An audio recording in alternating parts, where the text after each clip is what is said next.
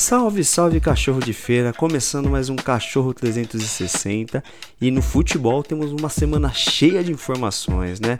Pela Copa Libertadores começou as oitavas de final e já teve muito jogo bom, né?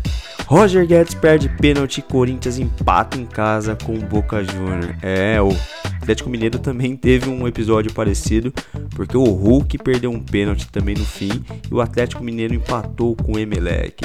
Já o Flamengo venceu o Tolima e garantiu né, uma boa é, vantagem para o próximo jogo. E o Palmeiras bateu o cerro, deu um chocolate e abriu uma enorme vantagem para o jogo de volta que será no Allianz Parque. Já no Brasileirão, o Flamengo venceu o Santos por 2 a 1 em plena Vila Belmiro, com direito à provocação do Gabigol, sempre ele, né? Corinthians tomou uma lavada do Fluminense no penúltimo jogo do Fred, que anunciou aposentadoria. E o Palmeiras continua na liderança, mas perdeu por 2 a 0 para o Atlético Paranaense, né, que assumiu a vice-liderança e se colocou aí na briga pelo título. Na realidade, tem muita água para rolar, mas os times têm que ficar já ligeiros, senão o bicho pega, né? E no Brasileirão Feminino, Palmeiras continua na frente, seguido de Internacional São Paulo e Corinthians. Esse ano o Brasileirão Feminino está bem disputado né? Tá oscilando entre Inter e Palmeiras, só que o Palmeiras está conseguindo manter uma consistência aí que tá segurando bastante aí a posição, né? Mas tem que ficar ligeiro também, porque senão o Inter, São Paulo e o Corinthians estão vindo logo atrás aí com todo o gás.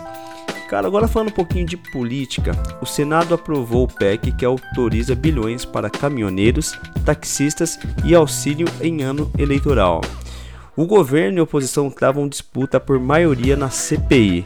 E o Vanderlei Luxemburgo, é aquele que era técnico de vários times e já ganhou vários títulos bons, anunciou pré-candidatura ao Senado por Tocantins. E o presidente Bolsonaro diz que a chance do Brasil importar diesel da Rússia. E em Sampa ocorreu novamente greve no transporte público e só encerrou após ordem da justiça. É, já tá virando moda e quem sofre sempre é o povo, né? A gente falou isso na nossa live e infelizmente voltou a acontecer.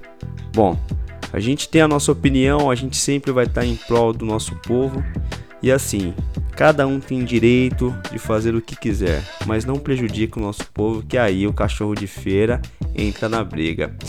E o carnaval desse ano não para, né? Já tem mais de 216 blocos inscritos para o carnaval em São Paulo que irá ocorrer agora em julho. Porém, o prefeito de Sampa diz que só vai ocorrer se tiver um financiamento privado, ou seja, não terá dinheiro público. E você aí que gosta de carnaval, você concorda ou discorda? Já teve o carnaval, né? Agora em abril, não teve em fevereiro por conta da pandemia, mas agora os bloquinhos também querem sair. E você concorda ou não? Então a gente vai deixar o nosso post no Instagram do Cachorro de Feira e você lá da sua opinião. Fala se você é a favor ou contra que tem esse bloquinho, levando em consideração que a pandemia, os casos de Covid estão aumentando novamente, né? Então é uma precaução ou não? Será que é briga política? O que, que você acha? E o caso do menino do Luva de Pedreiro, a gente anunciou aqui no Cachorro 360 da última semana e estávamos meio que certos, né?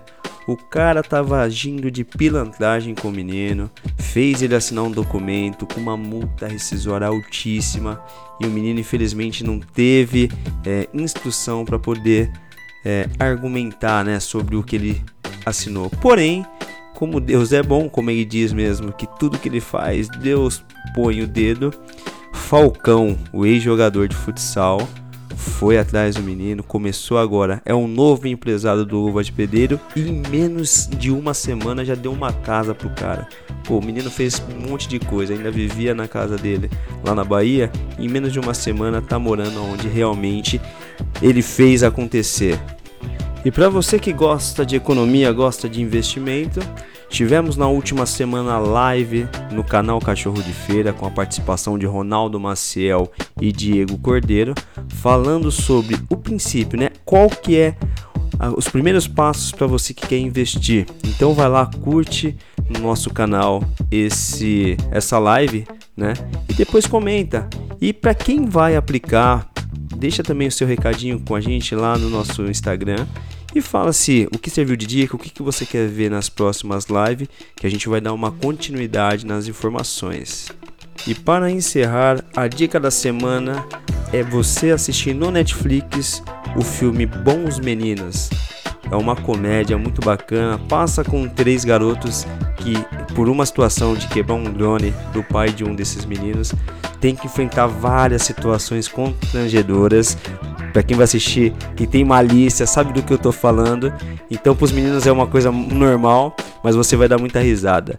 Beleza? Fica com Deus e até a próxima, se Deus quiser.